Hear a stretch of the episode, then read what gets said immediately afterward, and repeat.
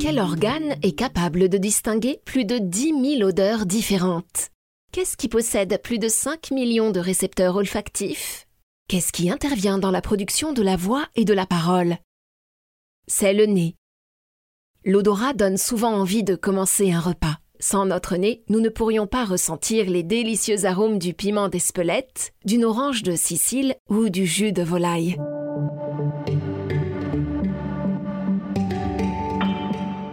La gastronomie est remplie de mille et une odeurs. Pour créer le meilleur des arômes, une vocation professionnelle entre en scène. Dans ce quatrième épisode, Christian Tête-Doigt, chef cuisinier, nous fait sentir son métier. Bienvenue dans L'essence du son, un podcast ATS Studio. Aussi loin je me souviens, j'ai toujours voulu faire la cuisine parce que je mets ça sur le compte de ma gourmandise légendaire. J'étais souvent dans les casseroles, déjà euh, petit.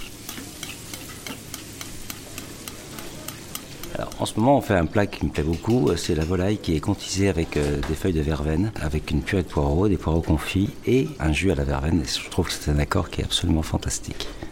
Ce qui est magique, c'est justement cette odeur euh, à la fois du jus de volaille, soulignée par le trait de verveine au citron, qui est absolument euh, une herbe aromatique euh, très très intéressante et qui flatte l'essence odoro.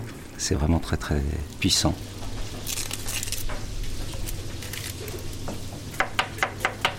Ça, c'est tout le rôle du cuisinier, avoir un mélange d'arômes. C'est toujours ce qu'on recherche pour créer un goût nouveau. Donc, on est souvent dans des mélanges assez savants de, plusieurs aromates ou épices. On recherche vraiment à créer un goût nouveau et bien sûr des sensations aussi olfactives qui, euh, quand le client met le nez sur l'assiette, bah, il dit Mon Dieu, est-ce que ça sent bon? Ma maman nous faisait, quand on rentrait de l'école, des œufs au lait. C'est un genre de, de, flan avec dessus une couche de sucre assez importante. Et donc des jaunes d'œufs qui sont confits dans le sucre justement pendant la cuisson très très lente. Et ce parfum d'œuf, de lait de ferme, hein, parce que moi j'habitais à la ferme, et un peu de vanille, c'était juste magique. On peut retrouver euh, chez un bon pâtissier qui font des flans pâtissiers euh, vraiment euh, traditionnels avec des bons œufs et de la crème, cette odeur particulière. Je suis souvent en Asie et c'est vrai qu'ils font des mélanges à la fois d'épices et justement de citronnelle. Ça, je trouve que c'est vraiment une subtilité fantastique. J'aime beaucoup. Souvent, j'ai tendance à vouloir en user un petit peu parce que j'aime tellement retrouver ce goût-là que j'en mets un peu souvent. On a fait les huîtres en gelée avec de la citronnelle. C'est très très fin parce que vous n'avez pas l'agressivité euh, classique de l'échalote au vinaigre ou euh, du citron. La citronnelle apporte quand même un, éveil à l'huître sur la cachée, c'est vraiment intéressant. Que je peux vous dire, c'est que les gens ont le réflexe, après avoir régalé l'œil, de sentir le plat. Et ça, je trouve que c'est vraiment intéressant, que les gens prennent le temps. Et on sent bien l'importance de l'odorat dans la cuisine. Ils cherchent d'abord effectivement à flatter l'œil, après le nez et après la bouche. Ça fonctionne vraiment bien parce que je considère qu'un plat n'est pas abouti s'il n'est pas à la fois odorant, joli et goûteux. C'est vraiment important que tous les sens soient en éveil.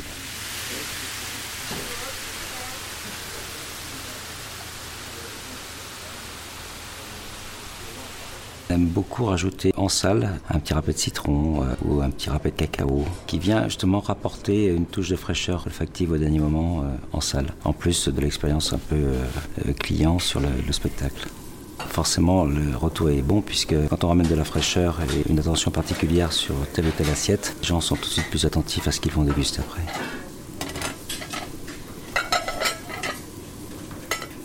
En ce moment, on a des citrons qui sont énormes qui viennent de Sicile et sont vraiment magnifiques. Et faites deux trois râpes de citron sur un plat, vous embaumez toute la salle. Ça c'est tout de suite le client est plus apte à la dégustation et plus concentré à ce qu'il va manger. C'est assez surprenant de voir qu'un dernier geste en salle change la perception du client et l'attention qu'il va porter au plat.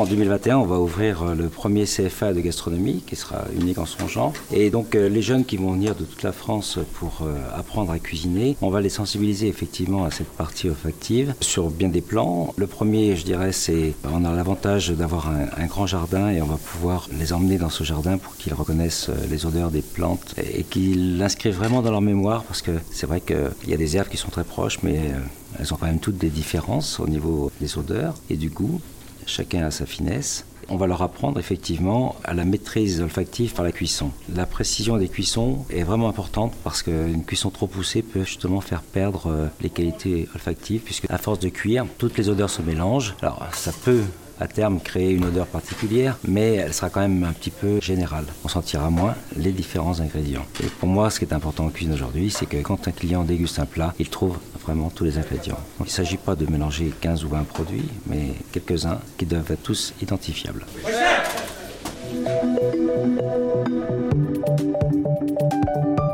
Vous venez d'écouter le quatrième épisode de L'essence du son, un podcast ATS Studio. Prochainement, c'est Signorino Leonardi, soyeux, qui nous fera toucher son métier.